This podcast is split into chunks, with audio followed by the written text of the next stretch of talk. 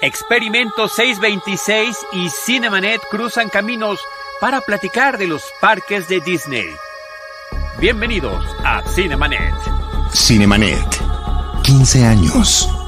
El cine se ve, pero también se escucha. Cinemanet. Con Charlie del Río, Enrique Figueroa, Rosalina Piñera y Diana Azul. Cine cine, y más cine. Cinemanet, decimoquinto aniversario. Bienvenidos. Muy buenas tardes o muy buenos días o muy buenas noches también, dependiendo de la hora en la que estén escuchando este programa, porque va a quedar para la posteridad. Así que saludos a todos ustedes. No saben lo emocionada que estoy aquí por el tema del cual voy a hablar y porque además tengo unos invitados maravillosos. Pero primero que nada, quiero eh, decir que estamos haciendo estos programas, ya, lleva, ya, van varios durante toda esta cobertura, para celebrar 15 años de Cinemanet, este podcast en el cual yo me sumé ya hace eh, unos años y me hace muy feliz la familia eh, que he hecho, lo que aprendo de, Charlie del Río, de Enrique Figueroa, de Rosalina, de Jaime, de todos los invitados que se han sumado a los micrófonos. Así que por eso estamos aquí para celebrar este gran podcast. Y habiendo dicho esto, nunca me presenté, yo soy Diana Su. Y eh, para este programa hicimos un crossover entre este podcast de Cinemanet con mi propio podcast que se llama Experimento 626 para quienes no lo sepan y me dedico a hablar del el universo de Disney. Así que, así que vamos a tener este crossover el día de hoy con, voy a presentar a mis invitados, primero que nada a Charlie del Río, que además es el titular de este proyecto que es Cinemanet desde el día 1 y que además hay que decir Charlie trabajó en los parques de Disney. Igual que tú, Diana Azul, igual que tú, yo creo que ese es un antecedente con muchos años de diferencia, pero que en el corazón sabemos que compartimos. Así es, Charlie. Aquí está, este es un invitado extra, no, no va a decir mucho, pero bueno, va a estar aquí con nosotros. Y quiero invitar también a... Em, primero la conocí en La Ibero, se volvió mi mejor amiga desde La Ibero. Eh, trabajamos juntas, afortunadamente hoy en día en esta industria en la que estamos entretenimiento, he tenido la oportunidad de seguir creciendo con ella, ella es Orly Oxenhout, pero además de todo esto, algo que nos va a unir por siempre a las dos, además de nuestra amistad y el trabajo, es que fuimos roomies y trabajamos juntas también en los parques de Disney, así que eh, aquí está Orly, estoy feliz de que estés aquí, de que compartas este aniversario con, con Charlie conmigo y de que hablemos de Disney, porque yo no sé, ustedes dos, me imagino que sienten lo mismo que yo. O sea, es, hablar de Disney es algo que nos hace bien, o sea, eh, amamos, amamos Disney con todo el corazón. Podemos hablar 10 años de Disney y visitarlo cinco veces al año y no sería lo suficiente. Así que bueno, ya, ya te presenté bonito y aquí está. Bienvenida. Hola, hola, muchísimas gracias. Qué bonita, qué bonita introducción. Gracias, la verdad es que un honor y un gusto estar con ustedes y qué mejor que compartir estas experiencias que, que con gente que también lo vivió. Entonces, adelante. Sí, además con diferentes generaciones, como ya dijo Charlie. La gente que nos está acompañando, bienvenidos. Si tienen preguntas también de, de, de cosas específicas de nuestra experiencia, con, con muchísimo gusto las vamos contestando. Pero además, Charlie, ¿Por qué hoy, 5 de diciembre, que estamos haciendo este especial, es, es, un, es un día especial más allá de que estamos celebrando a Cinemanet? Extraordinariamente especial, eh, Diana Su Orly, porque dio la casualidad, quiso el destino que así fuera, en este que es además mi mes favorito del año, que eh, nació Walt Disney un 5 de diciembre, el 5 de diciembre de 1901 en Chicago, Illinois. Eh, también fallecería en diciembre, un 15 de diciembre sería eh, su, su, deceso en 1966 a los 65 años de edad. El 14 de diciembre es mi cumpleaños, así que es triste que también ese día pues casi coincida con el de su pérdida, pero creo que una de las cosas que queremos celebrar aquí es el legado que nos dejó y parte de ese legado tiene que ver con los parques de Disney. Yo primero que nada eh, quiero agradecer a Orly que también nos esté acompañando que vayas a compartir con nosotros esta experiencia que tuvimos y que veremos que a pesar de la diferencia de años y de edades, fue muy similar. Eso es lo que quiero creer y es lo que vamos a descubrir en un ratito más que lo platiquemos. Pero por parte de Diana Zúa, quien conocí en Cine Premier, que está en Spoiler Time, que hace sus videos, sus, sus proyectos y demás, pues uno, qué padre que sigue siendo parte del equipo Cinemanet. Además, una vez en Cinemanet, siempre en Cinemanet, eso, eso no hay ninguna duda. Pero además, celebrar el podcast eh, Experimento 626, porque eh, ahí estás explorando todo este universo de Disney. Y esta es la primera ocasión en que hacemos un crossover entre Cinemanet y también Experimento 626. Así que me parece que el pretexto es formidable para que podamos eh, platicar de todo esto que tanto nos gusta. Sí, digo, regresando al tema de Walt Disney, sabemos, eh, haciendo las cuentas, pues él estuvo obviamente en la apertura de Disneyland, que abrió en 1955 y él murió en el 66, pero entonces ya no llegó a estar en Magic Kingdom, que abrió en el 71, luego 82 fue Epcot, luego 89 fue eh, Hollywood Studios y 98 fue Animal Kingdom.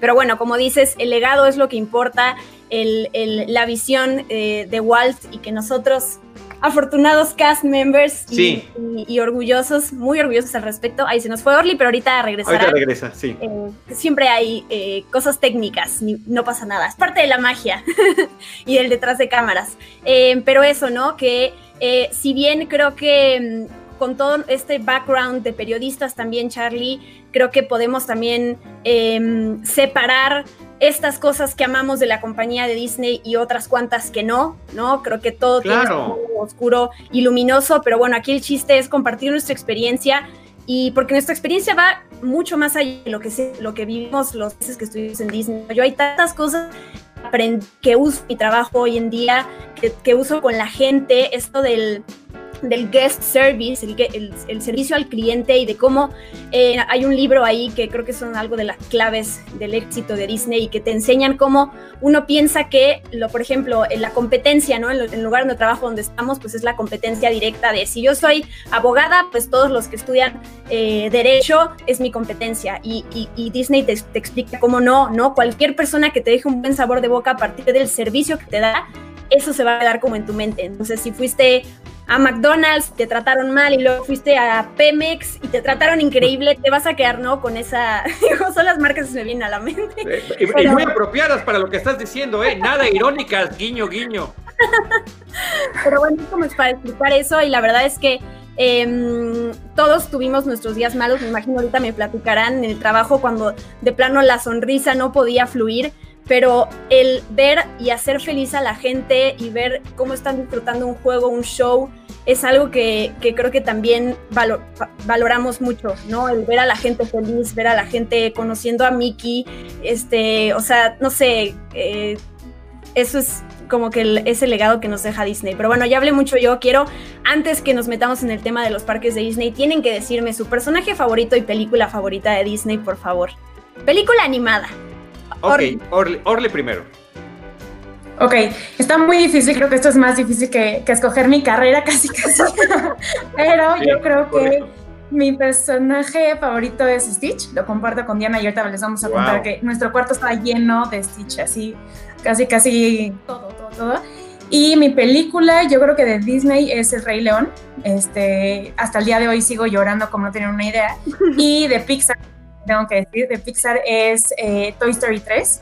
Me fascina, me o sea, las dos las puedo ver una y otra vez. Te faltó decir, y de Star Wars es, y de Marvel. Claro, claro. no, pero ya Geographic. Hagamos, es hagamos, para cerrar. Sí, hagamos puritanismo con esto. Inclusive me parece que Pixar ya estira un poquito la liga en ese, en ese aspecto, ¿no? De tratar de constreñirnos a Disney.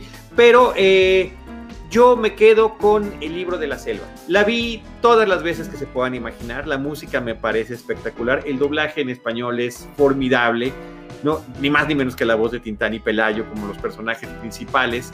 Eh, creo que es una película entrañable. Además, la vi en, en, el cine continental que era la casa de Disney, este cine que estaba ubicado en la colonia del Valle, que tenía la forma del castillo y que me reencontré en las oficinas de Disney, unas fotos del, del cine continental en las oficinas de Disney, donde nos dieron estas clases de traditions, donde, donde aprendimos todo lo que estabas tú comentando del, de cómo tratar al guest, no es el cliente, es el invitado. Siempre debe ser tratado así. Pero ahorita entramos en esa parte. Entonces, esa es mi película favorita. Eh, también me, compite mucho con La Sirenita, porque La Sirenita abre toda esta nueva etapa de finales del siglo pasado, donde las películas animadas de Disney ya habían perdido su caché, ya iban más bien de bajada, y con La Sirenita y la música de Howard Ashman y Alan Menken, vuelve a renacer y llegarían otras cosas más impresionantes como eh, La Bella y la Bestia y posteriormente El Rey León, por supuesto. Pero La Sirenita, que es como la que empuja este nuevo ímpetu, también me encanta. Y personaje favorito, ahí sí soy extraordinariamente conservador, es Mickey.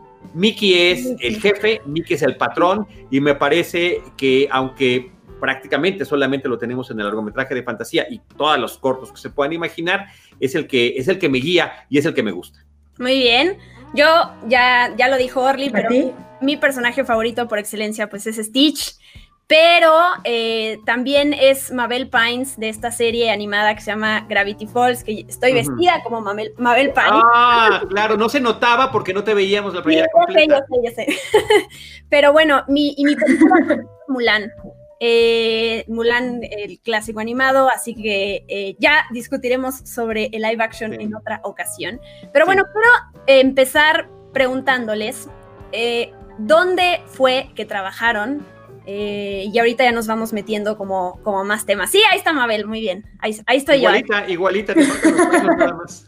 Igualita. Idéntica. Pues tú, cuéntanos dónde, porque además, eh, rápido digo, nosotros estuvimos en un programa diferente al de Charlie, entonces ahorita Charlie nos contará más, pero bueno, en el que estuvimos Orly y yo fueron como siete meses, por ahí, seis más o menos, medio año, ¿no? Medio año, y tuvimos dos puestos diferentes, entonces vas. ok. Ok, Orly. Muy bien. Pues yo empecé con merchandise en un hotel, la verdad es que el hotel más lujoso de Disney que se llama The Grand Floridian Resort. Es totalmente diferente a lo que hacían los parques. Sí, es precioso, precioso. Y luego me fui a los parques em, en Magic Kingdom y en el área de Fantasyland. Entonces ahí estaba en tres atracciones, que es eh, las tacitas, Winnie the Pooh, y abrí nada más un poquitito de tiempo, como que fue como un mes y medio, eh, una montaña rusa de niños, que era eh, la mina de los siete enanos. Entonces, sí, fue dos mundos totalmente diferentes que, que, experimenté.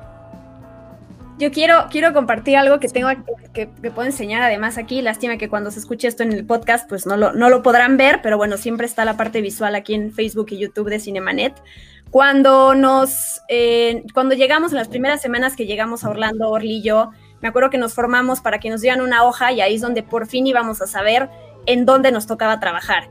Que para todos, pues es un sueño trabajar en cualquiera de los cuatro parques, eh, dejando de lado los, de los parques acuáticos, ¿no? Y entonces nos daban una hoja, como esta, más o menos. Digo, sí, creo que, creo que era así, en donde te pone el logo del parque en el que te toca trabajar y bueno, el, tipo de, vestuario que te va, que te va, con el que te va a tocar trabajar y a, lo mejor si tienes que comprar algunos tenis especiales. Pero me acuerdo que a mí me tocó mi parque favorito además, que tiene que ver con lo que más amo, con el cine, con la radio, con el teatro, con todo esto. Y a Orly, cuando le dijeron que iba a trabajar en el, en el hotel, como que antes de que ella se diera cuenta de que iba a estar en este hotel carísimo de Disney, como que fue una decepción porque no iba a estar trabajando en los parques, yo me acuerdo, ¿verdad? Como que, no sé si no, es que te enojaste o, fue como estresante para ti. Sí. Es que justo, yo lo único que imaginaba era, bueno, merchandise era mi segunda opción, la primera siempre había sido los juegos, entonces cuando llega y recibo, justo aquí lo tengo, ahorita se los enseñó el papelito, decía merchandise. Y dije, claro, voy a estar en una de esas tiendas gigantes en cualquiera de los parques, mi parque favorito igual siempre había sido Magic Kingdom, dije, claro, o sea, soy la persona más feliz. En eso recibo el papel que al principio decía hotel yo la verdad antes, pues mis únicos hoteles que yo me imaginaba era el de music, era el de sports, el de movies, o sea, los muy, muy, muy típicos. Y en eso cuando recibo la hojita que dice The Grand Floridian Resort, dije, bueno, ¿qué es esto? O sea, esto no es de Disney y a mí a dónde me están mandando. Eh, y me acuerdo perfecto que se acercó una, eh, un manager y me dijo, no hay mejor hotel que te pudo haber tocado, o sea, eh, no te preocupes, vas a estar increíble. Yo, no, no, no, es que este hotel no, o sea, yo quiero niños, yo quiero el relajo, como que esa vibra de Disney. Le dije, seguramente en un hotel, pues no, o sea, yo no me veía ahí. Y Diana y yo nos especializamos en entretenimiento, entonces dije, pues ahí no es mi lugar. Y me acuerdo que ya, o sea, hablé con, les digo, con este manager y ya me dijo, créeme, o sea, dame una semana y si no, yo hago todo, pero te muevo, pero en verdad no sabes. Y hasta el día de hoy lo agradezco infinitamente, aprendí muchísimo de ese hotel, me ha ayudado ahorita con mi trabajo, entonces estoy súper agradecida, súper, súper. Pero, sí es un hotel totalmente diferente. Claro, la arquitectura del hotel, las playas que tiene, las lagunas, o sea, es una cosa espectacular, es el, máximo, es lo máximo de, Disney en Orlando para hospedarse. Inclusive ahí es donde tienen su capilla para las, para las bodas, el famoso Wedding Chapel de Disney está justamente en uno de los muelles, o sea, es una cosa espectacular por donde lo quieras ver. Así que sí, efectivamente fuiste muy suertuda con esa, con, esa asignación que te dieron, pero ciertamente en ese momento no te lo imaginabas. Claro, no. No, la verdad es que dije, bueno, ya estoy aquí, no me puedo poner este, a decir, ay, esto quiero, esto, ¿no? Dije, al final, o sea, la experiencia en todos los lugares, así, aunque tengas el mejor puesto o el más chiquitito, igual aprendes. Entonces, sí, hasta el día de hoy sigo aprendiendo de ese hotel, la verdad es que es precioso, precioso. Entonces, tengo esa fortuna, como dicen. No, estuvo, estuvo increíble. Eh, yo fui en un programa que se llamaba de intercambio cultural de representantes culturales, también estuve siete meses por allá y eh, en nuestro caso, y también fui por la misma universidad, por la Iberoamericana. Eh, el, tema allí es que éramos trabajadores de Epcot, por eso puse mi imagen de Epcot, ¿no? la emblemática de Spaceship Earth y además con el monorriel a un ladito pasando, ¿no? y en ocaso, porque pues ya se nos está haciendo de noche, entonces creo que era como la más apropiada para el... y uno va a representar a su país en todo sentido, ¿no? Eh, uno de los atractivos que tiene esta parte del parque de Epcot es el World Showcase, el, donde están 11 países, 11 naciones representadas con sus distintos pabellones, con eh, comida, eh, artesanía, vestuario de cada país, arquitectura también de cada país y lo que siempre hicieron muy interesante para los guests, para los invitados, para la gente que asiste a los parques, es que cada persona eh, fuera del, originaria del país que representaba. Entonces, bueno, pues me fui de Mexican Curious. El, traje de, mexicano era como de veracruzano, pantalón blanco, playera, ahí está por fuera es una pirámide maya, todo eso está mezclado. Entras y es un pueblo mexicano, hay un volcán al fondo, o sea, es muy exótico. Eh, y ahí hay algunas fotografías del, traje, del vestuario, ¿no? Con el, ¿cómo se llama este moñito que se pone ahí? La, y mis roommates, que además en, en, mis tiempos muchachas me siento como el abuelo Simpson platicando con los niños. En mis tiempos, eh, para, vivir en los departamentos de un complejo que se llamaba Vista Way, eh, tenía que haber gente de distinta nacionalidad en el mismo departamento. No me hubiera tocado jamás como ustedes que fueron roomies. A mí me tocó con gente de otros cinco distintos países y mi roommate alemán y mi roommate canadiense a la fecha siguen siendo mis amigos y nos visitamos cada que tenemos oportunidad. De hecho, eh, hemos tenido reencuentros a lo largo de los años. Ahí hay fotos del antes y el después, donde se donde se nota el deterioro brutal del tiempo, pero el, afecto y el cariño ahí permanece. Y justamente eh, una de las partes que, con la que convivimos y demás fue esta de Traditions, donde te explican la importancia del trato a la gente que te está visitando, del esfuerzo tan grande que han tenido que hacer. Tú tienes que pensar que esa persona que está en el parque y que te pide ayuda posiblemente sea la única vez que vaya a estar en el parque. Inclusive en plena, en plena clase de Traditions que duraron varios días, nos contaban una historia de dos eh, señoras de la tercera edad que se querían tomar una foto, todavía ni siquiera estaba formalizado el tema de una selfie, ¿no? Entonces no sabían qué hacer, se acercó uno de, los, de las personas que trabajan en el parque, les tomó la foto y se retiró, fue simplemente amable con ellas. Meses después llega una carta al parque eh, agradeciendo ese gesto tan generoso, tan sencillo, pero tan importante para ellas, porque fue la última foto que tuvieron juntas. Una de ellas falleció al poco tiempo y esa foto de alegría, de estar juntas, de estar en un lugar eh, con esta magia eh, que, proyectan estos espacios, había sido el gran recuerdo que les había dejado a ambas. Yo estaba tan conmovido de, la historia que me puse a llorar en la clase y cuando volteé a ver a estos dos amigos, nos empezamos a reír del, nervio y del sentimiento y nos terminaron sacando. O sea, yo me porté mal, nunca me habían sacado en toda mi vida académica, porque siempre he sido muy bien portado y muy nerd, nunca me habían sacado de una clase hasta esta que tuve, eh, ya estaba yo además en la universidad, de Traditions en Disney, eh, por un malentendido, porque además yo estaba profundamente conmovido, ya ves que puedes irte de una, de una emoción a la otra, ¿no? Ahí está una imagen de cómo está conformado este, este exposición de diferentes países alrededor de un lago y cómo cada uno va conectando y vas cambiando de país sin que importe realmente ningún orden como están en la geografía mundial. Pero es, es eh, interesantísimo y, muy padre haber convivido con gente de distintos países, eh, no nada más trabajando, sino viviendo. Claro, ya mencionaste ahorita una de estas eh, no sé, complejos habitacionales o viviendas en donde éramos de, como departamentos, ¿no? En donde teníamos la oportunidad de vivir. Me imagino que tú por tu programa, Charlie, te tocaba fuerzas con gente de otros países y, por eso, como era otro programa eh, en donde fue mucha gente de la Ibero, en nuestro caso, en el de Orly mío, a lo mejor por eso sí nos dejaron elegir roomies, eh, porque nosotros vivíamos en un departamento de seis entonces Yorli y yo compartimos cuarto y fue lo mejor porque como ya dijo ella, todo estaba lleno de Stitch, todo, nuestro cuarto. Em, ahorita que hablas de todo eso, de estos cuatro complejos en donde podíamos vivir, yo pues siento feo porque hace poquito salió ahí en las noticias todo lo que está pasando con la pandemia y con la compañía de Disney.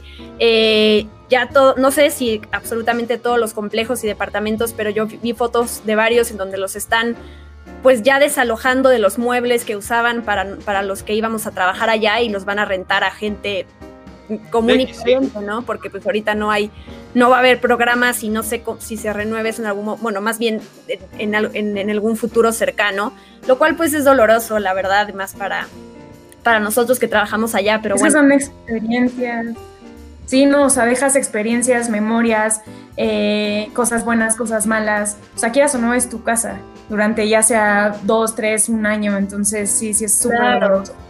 Sí, es cierto. Es como uno luego pensará que es exagerado decir es que Disney es mi segunda casa y ahí está parte de mi familia, los, los eh, gente que sí vive en Orlando y que trabajan allá. Pero es que eso es, o sea, sí es muy difícil de explicar ese, ese sentimiento si no lo, no lo viviste, pero de verdad es nuestra segunda casa, o sea, no es afán de desconocer ni nuestra nacionalidad, ni, nuestra cultura, ni lo que sea, pero sí es, es, dejamos ahí un pedacito de nuestro, de nuestro trabajo y de nuestra responsabilidad y, nuestro profesionalismo con la gente que viajó en los momentos en donde trabajamos nosotros y para toda la vida, ¿no? Algo le aportamos, alguna huella dejamos ahí, así que eh, sí, me, con toda confianza y, orgullo puedo decir que dejamos ahí un cachito de nuestro corazón. Pero también significó para nosotros una etapa formativa fundamental. En mi caso, pasar además de una forma de ser eh, que, es mi, forma orgánica y natural, que es de timidez, que es eh, un poco eh, reprimida, y ahí descubrí que podía hablar, que podía ¿no? convivir con los demás, y me abrí mucho, o sea, a mí me cambió fundamentalmente esa experiencia, en un, en un, en un aspecto de verdad de raíz, que creo que es sumamente importante. Eh, y, además, justamente, eh, uno ya va con un inglés, pero termina uno mejorándolo bastante con una experiencia de esta naturaleza. Claro, y terminas, yo terminé valorando mucho mi acento como mexicana hablando inglés, porque a mí algo que me pasaba mucho y, me, pasó también al principio de mi trabajo, entrevistando actores y viajando alrededor del mundo para hacer diferentes coberturas, eh, fue eso, ¿no? Fue como como esa necesidad de querer, a querer hablar el inglés perfecto con el acento ya sea gringo o con el acento inglés, ¿no? Y estando allá me, me, enorgullecí mucho más de la manera en que hablo con mi acento mexicano hablando inglés, porque el chiste es o sea, saber que te estás comunicando, pero que estás representando también aquí en nuestro name tag que cada uno tiene, pues te pone el, el, país de donde eres y los idiomas que hablas. Eh, y, y, es eso, ¿no? Es, es como llevar, yo no, no, éramos representantes de México en el, en el sentido en el que Charlie lo era porque él estaba en este pabellón mexicano, pero sí lo éramos también. Mucha gente, además me acuerdo perfecto con los que yo trabajaba, que no hablaban español, ya cualquier invitado que llegaba que hablara español, ya siempre lo dirigían contigo, ¿no? Era como, ah, Diana habla español, ella te puede entender, entonces... Eh, también brasileños también, ahí hay este, em, programas especiales para la gente de Brasil que quiera trabajar allá, porque hay una cantidad también de, pues, de estas eh, excursiones que se arman de puros brasileños y que luego llegaban hordas de brasileños que eran... Con la banderita. Destructivas. Sí, sí, de, temer. 120, sí. Sí, sí, sí. Pero nada más también creo que estos 5 10 minutos que estaban las personas esperando en la fila o en cualquier otro, otro lugar y que veían tu name tag y decían, ah, de México, y o sea, hasta ellos mismos se sorprendían como de, ¿y cómo llegaste hasta acá? ¿Qué programa? Entonces también, o sea, esos 5 minutos de que podías hablar con los demás, ya sea tu idioma o en inglés, también como que los valorabas muchísimo. También se había un niñito que decía, ah, yo también quiero ser como tú, ¿cómo lo hiciste? Esos 5, les dio esos 5 minutos de tips que les podrías dar, este, cambiaban por completo. Entonces, sí, sí era un orgullo tener el name tag y decir que, que eras de México y hablar idiomas y, todo. Eh, eh, Diana, ¿tú también estuviste en Merchandise? Sí, yo tuve ya la oportunidad de estar en dos programas y nunca voy a dejar de tener la esperanza de hacer un tercero en algún momento de mi vida. Eh, la primera vez estuve en merchandise, al igual que Orly, pero yo en Hollywood Studios y me tocó trabajar en el área antes de que se construyera la parte de Star Wars, donde estaba nada más el juego. Eh, estaba el juego de los mopeds, entonces la tienda de los mopeds, esos carritos que están afuera, y Tatooine Traders, que es la tienda del juego de Star Tours, en ese momento la única que había. Bueno, fantástica, ¿no? Sí, no, no, lo máximo. Pero las fotos que ven aquí en su mayoría son, bueno, después de ese, ese primer programa, la segunda mitad estuve en la entrada del parque, en donde estábamos con toda esta nueva, bueno, ya no era tan nueva, pero tecnología de, de, de las Magic Bands, de estas, eh, los, ya no, se, ya no se entraba a los parques con estos boletos eh, eh, de papel o digitales, sino que ahora ya es con, pues, con estas famosas Magic Bands, que bueno, para los que se hospedan en los hoteles de Disney, pues no solo es la entrada al parque, sino es la llave del hotel y ahí pueden meter su tarjeta de crédito y entonces básicamente pagas así con tu muñeca, ¿no? Y la segunda vez, cuando regresé, fui el trabajo el más soñado que yo tenía, que es Character Attendant, que se ve aquí en las fotos, eh, las primeras dos, que es estar con los personajes. Además, para mi trabajo y todo lo que estudié y lo que amo, estar en la parte de entretenimiento y, con toda esta parte de los personajes.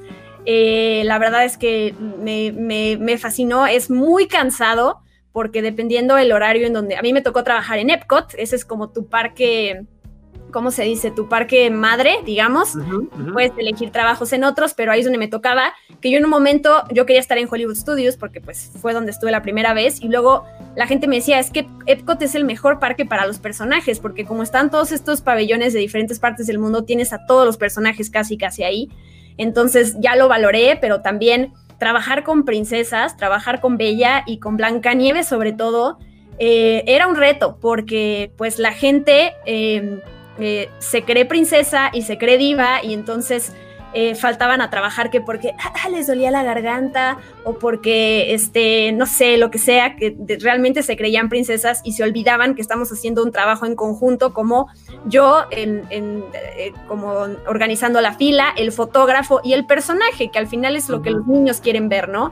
Pero bueno, sí me mandaban a mí cuando faltaban los personajes como al frente de, ok, hace un sol horrible y yo tengo que estar afuera diciendo a la gente la excusa de por qué Blancanieves no se presentó ese día en el parque y pues la excusa, la, historia fantasiosa y que, que además eh, te la crees, o sea, y lo dices, o sea, es de Blancanieves no pudo venir el día de hoy porque se tuvo que quedar cuidando a los enanitos porque Tontín se, se enfermó, o sea, este día este, no, se quedó en su cama y entonces pues Blancanieves lo tiene que cuidar, ¿no? Y entonces ese es el tipo de cosas que, que pues tú tienes que contar. Entonces, bueno, después de, en primera te la mientan, los pagaron 100 dólares por entrar al parque ese día y no está el personaje favorito de su hija. Eh, y bueno, y además pues tienes que estar ahí en el sol y son, son muchas cosas que, que pues son difíciles al final de cuentas, pero bueno, lo vale cada segundo. Eso fue mi, ese segundo trabajo y lo volvería a hacer una y otra vez, la verdad.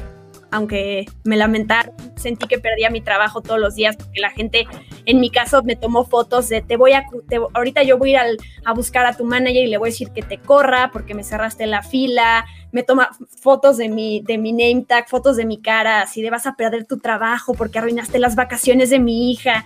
Y pues es cosa de todos los días, ¿no? Tú solo tienes que sonreír, ser amable, poner un límite, porque tampoco se trata de que te traten como basura, pero siempre esa sonrisa y siempre ese buen humor que también, como dije Charlie, te ayuda a enfrentarte a la vida, porque luego regresas de Disney y pues te enfrentas con esas mismas actitudes, pero en, tu vida y más o menos, por lo menos tienes un poquito más de experiencia para, para enfrentarlas. Ahora, qué interesante el trabajo. Pero creo que también pero, eh, más, comento rapidísimo con los personajes, con los characters, porque hay toda una estructura para trabajar con ellos. Por supuesto, ahí estás tú en apoyo, ayudando, conteniendo a la gente, dando esas excusas que comentas, pero en el caso de ellos, cada uno tiene una forma muy particular de expresarse. El lenguaje corporal que tiene que aprender cada uno dependiendo del personaje es extraordinariamente específico y hasta la manera de firmar para dar los autógrafos a los niños. Son cierto tipo de cosas que normalmente pues los visitantes no se percatan, pero es parte de lo que crea esta magia. Por ejemplo, tan solo la pose con la que estás con Goofy mientras le estás dando la, no son estas poses simpáticas, agradables, además del personaje que está representando. Orly. Gracias. Justo lo que decir es de que, o sea, también creo que aprendes a valorar muchísimo cuando regresas. O sea, antes era como, sí, me voy de vacaciones, das las gracias, pero hasta ahí. Pero creo que desde que regresamos de Disney, como que sí valoras, das las gracias, sabes que si alguien está parado este, 14 horas, es por ti, es porque quiere hacer, no sé si te vas de vacaciones, es porque quiere hacer que tú al menos eh, ese día estés feliz, ese día te la pases bien, eh, se te olviden todos tus problemas. Entonces, y también aprender a saber cómo tratar con la gente, porque no todos van a ser felices, no todos van a ser educados contigo. Entonces, como que te moldea muchísimo a, a ese servicio servicio al cliente. Creo que eso también o sea, nos hace aprender muchísimo de, esa experiencia en Disney. Sí, definitivamente. O sea, creo que podríamos hacer una lista y en, algún otro momento compartir con la gente sobre diferentes eh, cosas que uno valora de haberle hecho. A mí me pasó, se, me quedó grabado para siempre. Una de mis mejores amigas le tocó trabajar en el área de eh, comida y bebidas y ella me decía, porque te toca estar en la caja registradora como te toca estar, eh, no sé, sirviendo algo de alimentos, como te toca quitar la bolsa del basurero cuando está llena, ¿no? O sea, te, mueven por diferentes lados. Y em, ella me decía es que, por ejemplo, cuando tú vas, y puede pasar en el cine o puede pasar en el food court de algún centro comercial, si tú vas con tu refresco que no te lo acabaste con líquido y lo tiras al basurero, la persona que después tiene que sacar la bolsa de la basura la va a levantar y de tanto peso de líquido se va a romper. Entonces mi amiga le pasó eso tantas veces que a mí me, como hice conciencia, ¿no? Entonces jamás, jamás, primero voy y tiro al líquido que me quedó en el baño y luego lo tiro al basurero. Como que ese tipo de cosas son las que te llevas a la vida diaria. Eh, aunque ni siquiera yo lo haya experimentado porque yo lo haya trabajado, ¿no? Creo que, y como bueno, te encuentras con gente de todas partes del mundo Em, está la gente que, no sé, te, habla, ama platicar contigo porque le encanta escuchar tu acento. Está la gente que le empiezas a hablar luego, luego y voltea a ver tu name tag para ver de qué nacionalidad eres, así como eh, medio sospechosa de no me vas a entender o no, no sé, como voy a buscar a alguien que hable mejor inglés, ¿no? O sea, te encuentras con todo tipo de, de, mm, actitudes y las, las valoras completamente. Yo quería preguntarles no sé, alguna mala experiencia que, haya, que recuerden que les tocó vivir. Pues eh, ya se ha estado diciendo algunas, eh, la, intolerancia a veces de la gente cuando llegan a estos momentos de frustración por algo que no es responsabilidad eh, de nosotros, porque finalmente todos los que trabajan en el parque están volcados para generar la mejor experiencia posible, pero siempre hay situaciones que se pueden salir del control. Eh, yo me acuerdo la forma en la que se molestaba la gente cuando nos mandaban a hacer valla para los fuegos artificiales de la noche y de repente llovía. Y entonces llueve y pues es imposible que haya los fuegos artificiales. Y la gente va y se enoja y se desquita con el primer empleado del parque que se encuentra, sobre todo si es mexicano, está vestido de blanco y trae una pañoleta roja. Me parece que era un buen momento para aprovechar y, desquitarse, ¿no? Entonces ese tipo de cosas, pero que como ustedes están comentando, termina uno entendiendo y se, se vuelve parte de una formación. A ti, Or. Sí, totalmente. Yo creo que una mala experiencia fue eh, en las tiendas. Pasaba de que una señora eh, pues empezó a robar. Entonces la verdad es que es muy difícil ahí, este, pues sí, tener que decirle como de, oiga señora, este, estamos viendo que está robando. La verdad es que pues ahí no se puede decir eso, nada más tienes que estarla como checando.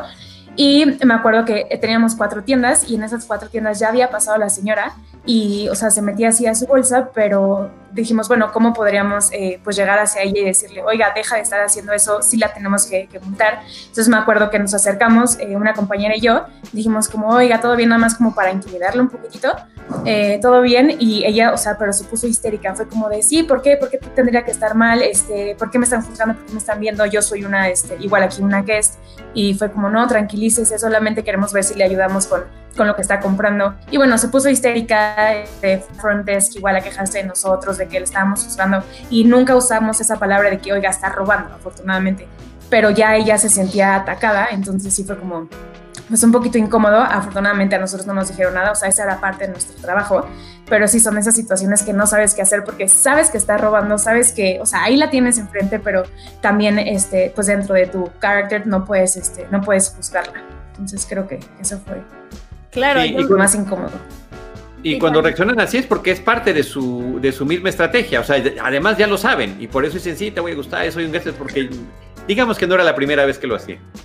Sí, en, a mí me, en Estados Unidos pasa en, en, Estados Unidos en general, ¿no? Cuando vas a una tienda y no sé, pagas con un billete de 50 o de 100 dólares, como que siempre está este marcador que lo pasan para checar que tu billete no sea falso, ¿no? Y en Disney eso jamás se podría hacer porque entonces automáticamente tú estás desconfiando de la persona que te lo está dando. Entonces está prohibido eh, como que, como que eh, de entrada tener ese plumoncito y, hacer sentir al, al pues al, al invitado al guest, que a lo mejor es, un, tranza, ¿no? Entonces, sí, si notas algo raro, ya tienes que hablarle al manager y decir, a lo mejor esto, no sé, en el caso del billete, ¿no? Esto no es, creo que no es real.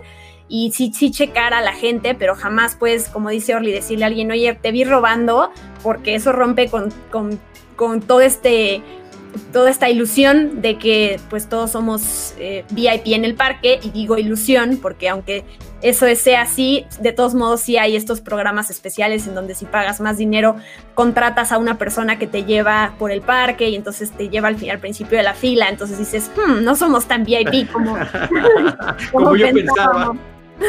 sí, sí, sí. Oigan, eh, yo les quería preguntar si eh, con este fanatismo que tenemos de Disney desde la infancia y esta oportunidad de haber podido en algún momento en nuestras vidas formar parte de, ese, eh, de, esa compañía, de esa empresa y de esa experiencia que le damos a los demás, preguntarles si alguna vez también se sintieron eh, como cuando se te quita la ilusión porque ves algo que quizás no debiste haber visto, porque dijiste, ay, esto me hubiera gustado no saberlo, es extraño el backstage, no lo sé alguna experiencia de ese tipo.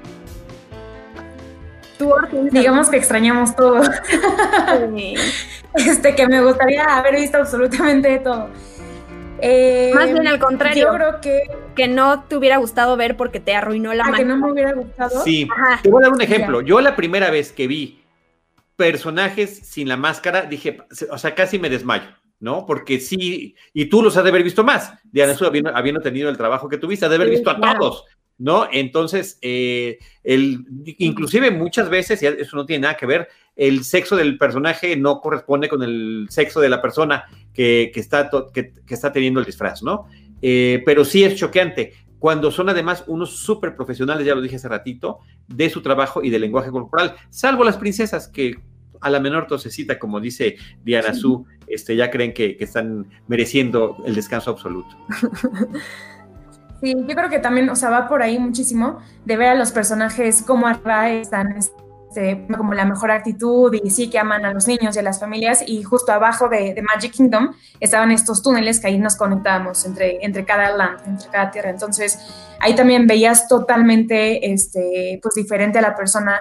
Había estas eh, pues princesas que estaban fumando afuera, digo, no porque no se puede hacer, pero o sea, que se ven fumando, que han sido serías, de que ellas ya estaban, porque casi, bueno, más bien todas las princesas son eh, americanas, entonces que las veías que ya estaban hartas, de que, como decía igual Diana hace ratito, de que no querían hacer su shift, entonces son esas cosas de que yo estoy, o sea, deseando que me quede dos semanas más, un mes más, o sea, no, como que ellas no entienden cuánto trabajo nos cuesta al resto de, de los participantes estar ahí y ellos era como, ah, es un trabajo extra. Entonces, eso era como, no competencia, pero decir, decir, como es que tienes que valorar, porque todos los que estamos aquí afuera que, que, nos encanta esto, este, pues sí lo estamos haciendo y tú no. Yo creo que, eso, o sea, es más como decepción. Que no lo aprecian de la misma manera. Exacto, exacto. Sí, aquí quiero compartir un comentario de Kenneth, Kenneth eh, de Costa Rica, que él, trabajó con nosotras, específicamente conmigo, en, Hollywood Studios en la primera mitad del programa y bueno, ya le digo que en algún momento para, para mi canal de YouTube organizaré algo con, con, gente como Orly o con todos estos amigos que hice para platicar porque hay historias para toda la vida. Qué, bonito que nos estés viendo, Kenneth.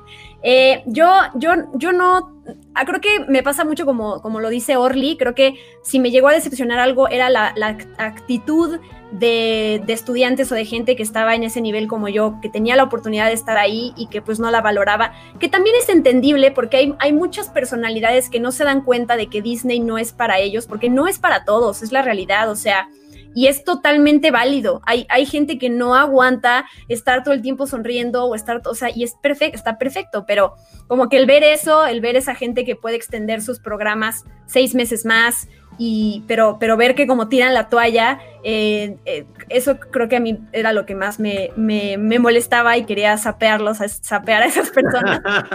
pero a mí todo ese detrás de cámaras de, de la parte de entretenimiento, ¿no? Entrar a eh, estos cuartos gigantes en donde tienen 50 cabezas de Mickeys ahí colgadas y los trajes, todo cuidado hacia la perfección.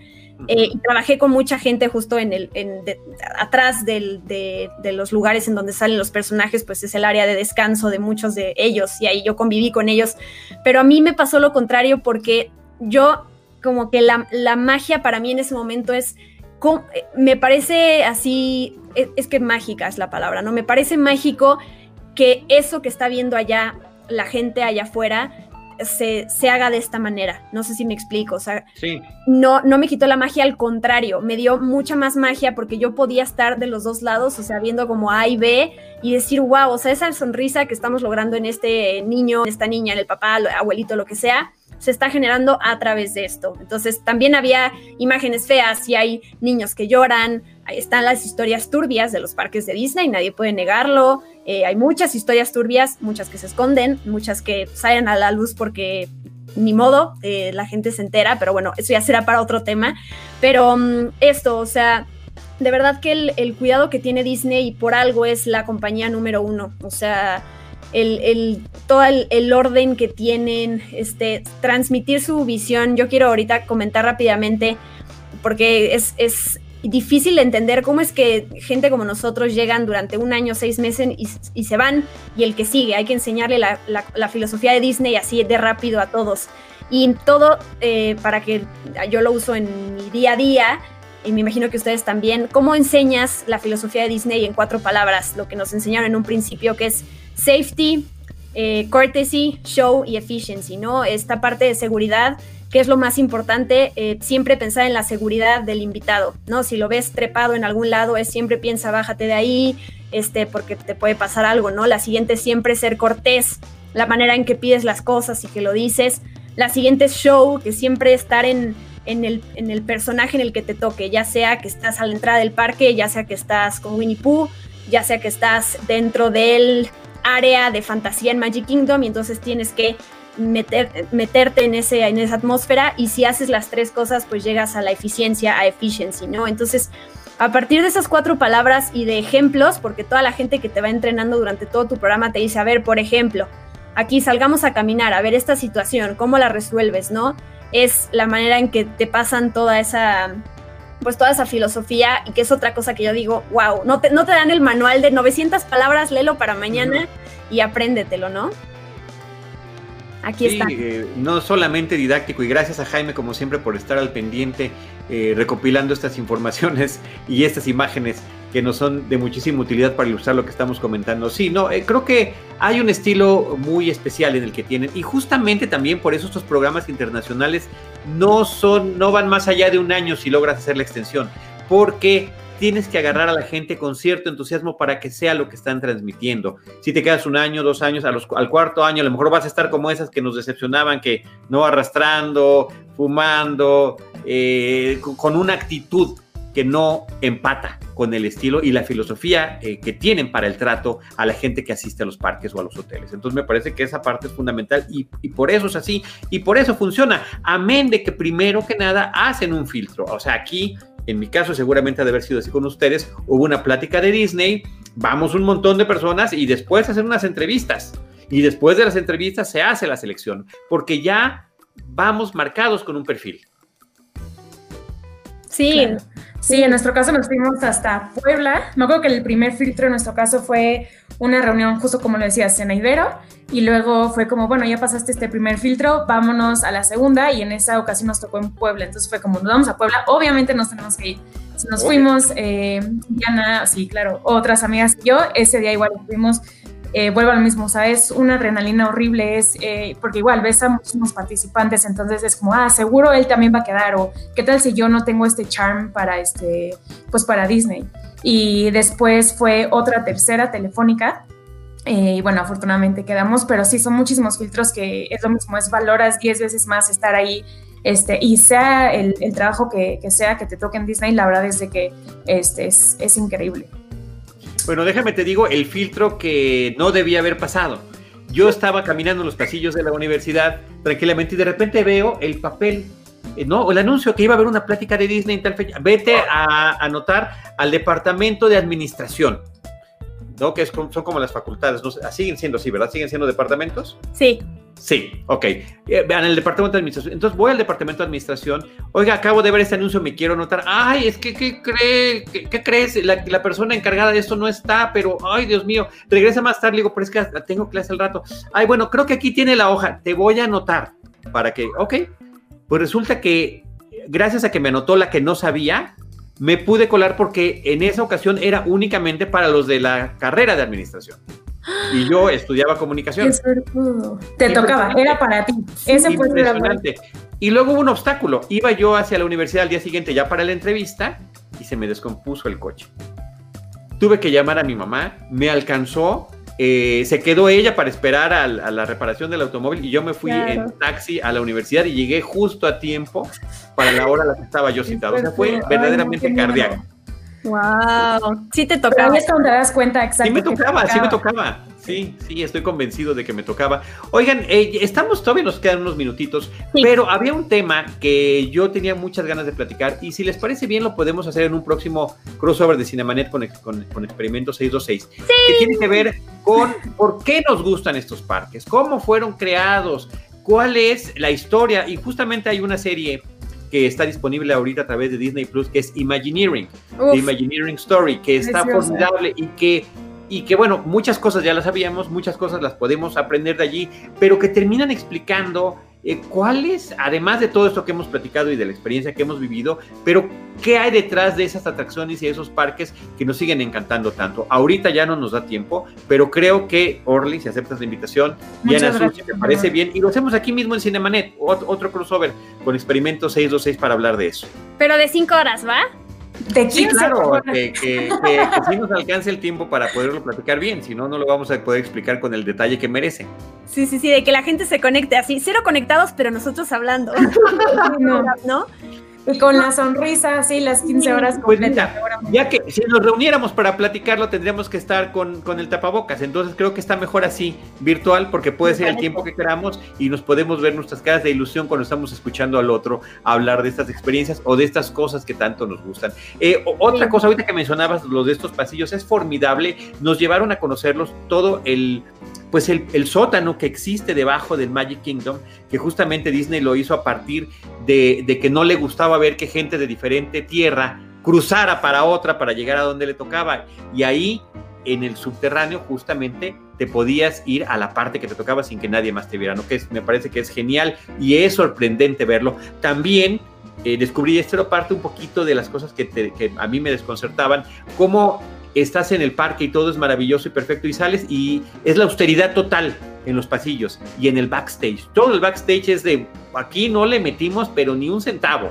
El mínimo indispensable para que funcione y ya, siempre limpio por supuesto, siempre funcional, pero nada, ahí estamos viendo, eso parece de decía mi hijo cuando vio, estábamos viendo Imagineering, parece lo que hay detrás de los, de los malls, de los centros comerciales. Y no porque él se haya perdido en uno, porque ha visto Stranger Things y ya más o menos se da la idea de, lo que puede pasar por allí. Entonces, eso era padre. Y a mí me tocaba ir, había una cosa que se llamaba Bargain Basement, donde los miércoles había ofertas de las cosas que ya no se iban a, vender en las, en, las tiendas. No sé si todavía existía en, en sus tiempos, muchachas. Sí, Cuenta, cuenta. Nos tocó, eh, pero eso era como una, o sea, estaba aparte, estaba como a 5 o 10 minutos de, de Magic Kingdom y también, o sea, era como todos los, eh, los saldos. O sea, veías ahí, no sé, un Mickey, o sea, sin un ojito, este, o sea, el peluche de Mickey o, o, ropa que tiene así literal un hoyito, pero pues ya con eso te lo rebajaban. Entonces, pues sí, la verdad es que luego íbamos ahí a, a comprarnos algunas cositas, pero la verdad es de que era impresionante la, el cuento para una cosita mala que tenía. Entonces era. Claro, a chacharear. A chacharear, sí, sí. Oigan, ya para ir cerrando el tema, porque pues hay que darle paso a los siguientes programas para celebrar, seguir celebrando Cinemanet 15 años, ¿qué eh, harían algo diferente o aprovecharían algo de otra manera si tuvieran la oportunidad de, de trabajar ahorita de nuevo ahí en donde les tocó? No, perdón que tome la palabra, yo lo tengo clarísimo. Yo me hubiera quedado más tiempo. O sea, ese Pero medio. no podías, ¿no? ¿Perdón? Tu programa no te daba la opción como de poder extenderte, ¿o sí? Sí había la posibilidad de extender, Ah, pero eh, te la podían dar, no dep bueno, obviamente dependía de cómo te hubieras comportado, que en mi caso no había ningún problema, pero sí dependiendo de la disponibilidad que hubiera, ¿no? O sea, hubiera sido algo que hubiera hecho con anterioridad para, eh, para quedarme más tiempo o haberlo hecho por otro medio, porque si tú ves, por ejemplo, por el San Angelín, yo estuve en merchandise también, pero si ves por el San Angelín, que es el restaurante que tenía o tiene el convenio con el parque, Sí, eh, la estancia era de un año y ahí sí no había ningún problema. En cambio, como veníamos a través de la universidad, sí estaba este Ah. asunto de que era semestral el, el tiempo que podías permanecer allá. Pero sí, yo siento que cuando ya estaba enganchado, cuando ya sabía, cuando ya conocía después ¿no? de- del, del shock de la primera vez, es cuando ya me tenía que regresar. Ay, es Ay, qué lástima. Regresar es una cosa que nos, bueno, puedo hablar por Orly y por mí porque lo platicamos todos los días casi casi para desahogarnos, pero es un vacío que se llenó, bueno, nuestro corazón se llenó de muchas experiencias y cosas, pero ese vacío que deja regresar de Disney no, no se llena con nada, con nada, eh, en un buen sentido, de como de toda la experiencia que, que vivimos, ¿no, Or? Sí, claro. O sea, justo además creo que todos tenemos eh, ahorita excelentes trabajos y hemos aprendido de cada trabajo que hemos tenido, pero creo que nada llega a ser tan igual que Disney. O sea, y todo el mundo, o sea, hasta el día de hoy sigo como toda triste, nostálgica y todos dicen, bueno, ya, ya pasaste esa experiencia, esa aventura. Supéralo. Y. Y es como, es que no es una aventura, o sea, en verdad es algo que te cambia la vida por completo. Así aprendes muchísimo a nivel personal, a nivel este, profesional, todo, es impresionante. Yo también creo que me hubiera quedado, no sé dónde, pero me hubiera escondido en los túneles. Y yo creo que eh, hacer más Magic Moments. La verdad es que en Fantasyland lo teníamos como un poquito, eh, pues no prohibido, pero sí estaba muy regularizado. Y no puedes, exacto, no puedes estar regalando peluches o, o dar este paletas o eso. Entonces, ya al día de hoy entiendo que sí se podría. Claramente se puede, porque en Disney se puede todo. Entonces, yo creo que hacer 10 veces más felices a, a las familias y a los niños si sí, lo hubiera hecho. Sí. Sí, definitivamente yo también extender eh, mi tiempo ahí para toda la vida, ¿eh? básicamente. Eh, en, en nuestro caso no se podía por el tipo de visa que tienes, ¿no? Tienes, termina el programa y no sé, tienes un mes para viajar por Estados Unidos si quieres y vuelves, porque además es muy peligroso eh, para tu futuro y para tu entrada a Estados Unidos que, que hagas otras cosas. Yo, si bien como, como dije, no quedarme más tiempo, me siento como muy, muy feliz y muy tranquila y muy orgullosa de, de, cómo usé mi tiempo allá, de las amistades que hice, del aprendizaje, sobre todo de aprender de mí misma muchas cosas y de ver como el, el, talento que tiene uno. Valorarse a sí mismo es como, lo aprendí muchísimo. Y, y otra cosa también es como... Eh, usaba yo mi tiempo libre para irme a los parques. O sea, jamás me harté, jamás dije otra vez, o sea, trabajo aquí y pasar mi tiempo libre aquí, libre aquí ¿por qué no?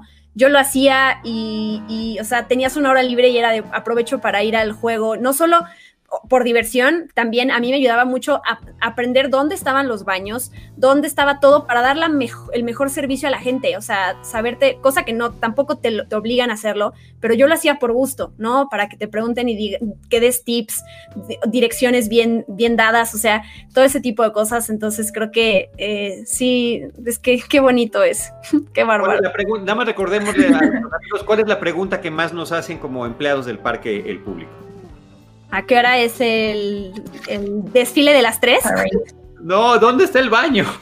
eh, no, ¿dónde está esa y dónde está Mickey, digo, este, ¿cuántos Mickeys hay también? A mí me tocaba muchísimo de los niños, como de que, oye, ya dime en serio, este, ¿cuántos Mickeys hay? Y yo como, ¿cómo? Solamente hay uno, o sea, es el señor Mickey y ahorita lo vas a ver en el parade de las 3 de la tarde. Entonces, sí, pero esas, o sea, son de ley. Así es, así es. Pues qué padre. Muchas gracias, Diana Su. Muchas gracias, Orly. No, de qué, un gusto, la verdad. Y sí, historias y experiencias y vivencias hay muchísimas, entonces un gusto compartirlas y la verdad es que, que si todos tienen este, esa posibilidad de ir y de regresar, ya sea como guest o como participante, la verdad es que lo hagan. O sea, siempre, siempre lo recomiendo, es una experiencia única. Entonces, así es. Esperemos que pronto acabe todo esto y, y volvamos a Disney. Sí, gracias Orly. Aquí lo digo para cuando quede esto en el podcast, arroba Orly Oxen eh, y arroba Charlie Río y arroba guion bajo Diana Su. Eh, bueno, podemos hablar de muchas cosas, pero, pero si nos quieren escribir para platicar de Disney, lo, lo vamos a agradecer más que sobre. A cualquier hora. sí, la verdad, sí. Gracias y gracias a pues a Cinemanet por permitir estos crossovers y estas eh, puertas abiertas para hablar de, de, todo esto, de nuestras pasiones y aprender de otras, ¿no? Me ha tocado hablar en Cinemanet de cosas que a lo mejor no sé mucho, pero me pongo a investigar y entonces eh, eso es lo que me ha dado también Cinemanet, mucho crecimiento. Así que gracias a ti, Charlie, gracias por esto. Gracias a Jaime por estar ahí. Eh, digo, ustedes no lo ven, él es el productor y está, eh, se encargó de la producción de todas estas 15 horas y de los programas de Cinemanet y es lo máximo. También Enrique, también a Rosalina y los invitados que han estado en todos, todavía faltan, todavía quedan varios programas, me queda uno más por ahí a las 8, pero gracias, Orly, de veras, gracias y Charlie, de veras, gracias. Los, los quiero mucho, mucho, mucho, muchísimo. Yo también muchísimo. Gracias, gracias y felicidades por otros 15 años más de éxitos, de aventuras, de experiencias y, obviamente tener aquí a tantos talentos en, en este día es, un honor. Entonces, muchas gracias y seguiremos hablando de lo que más nos gusta, que es Disney. Así es. ¿Alguien sabe hacer la voz de Mickey para despedirse? Charlie. No, te la debo. Sí, también te la debo. Es como, yo solo sé decir como, hi everybody. Pero di, con cine, cine y más cine, sí te salió muy bien. Para, ya para despedir el programa. Tres palabritas. Así nos tienen que saludar siempre. ahora en adelante, Diana. Así nos vas a tener que saludar, punto. Muchas gracias. Have a magical day. bueno, nos despedimos. Muchas gracias a todos los que nos acompañaron. Ya ni siquiera nos dio tiempo de, de, contestar preguntas, pero es que, perdón, ya habrá, ya habrá momento de hacerlo y de seguir platicando. Bye bye a todos. Que pasen bonito día, tarde, noche. Muchas gracias. Esto fue Cinemanet, decimoquinto aniversario. Con Charlie del Río, Enrique Figueroa, Rosalina Piñera y Diana Azul. Cine, cine, cine y más cine. Cinemanet, 15 años. Los créditos ya están corriendo. Cinemanet se despide por el momento. Vive cine en Cinemanet.